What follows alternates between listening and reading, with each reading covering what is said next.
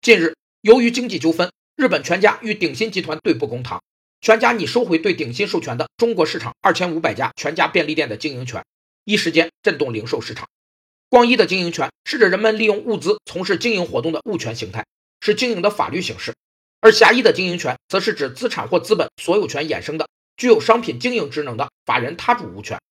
经营权分为两类，一类是作为物权法定主义必然结果的法定经营权，是企业依法直接取得的经营权，在性质上表现为企业法人财产权的重要组成部分，其设立是以法人制度的规范化为基础的；另一类是约定经营权。是指由两个以上出资人共同约定创设新的法人所衍生的经营权，是以平等的商品生产者主体之间意思表示一致的合同为基础所发生的经营权。有消息报道，日本全家称鼎新试图将品牌使用费从百分之一降至百分之零点三或更低，且以七个月未缴纳授权费，所以全家希望终止双方的合作。